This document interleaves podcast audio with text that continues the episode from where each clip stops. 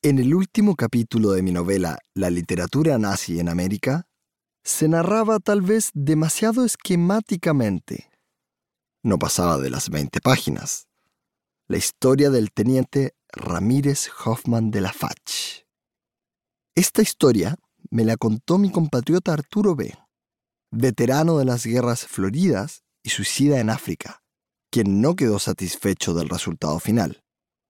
El último capítulo de la literatura nazi servía como contrapunto, acaso como anticlímax del grotesco literario que lo precedía. Y Arturo deseaba una historia más larga, no espejo ni explosión de otras historias, sino espejo y explosión en sí misma. Así pues, nos encerramos durante un mes y medio en mi casa de Blanes y con el último capítulo en mano y al dictado de sus sueños y pesadillas, compusimos la novela que el lector tiene ahora ante sí. Mi función se redujo a preparar bebidas, consultar algunos libros y discutir, con él y con el fantasma cada día más vivo de Pierre Menard, la validez de muchos párrafos repetidos.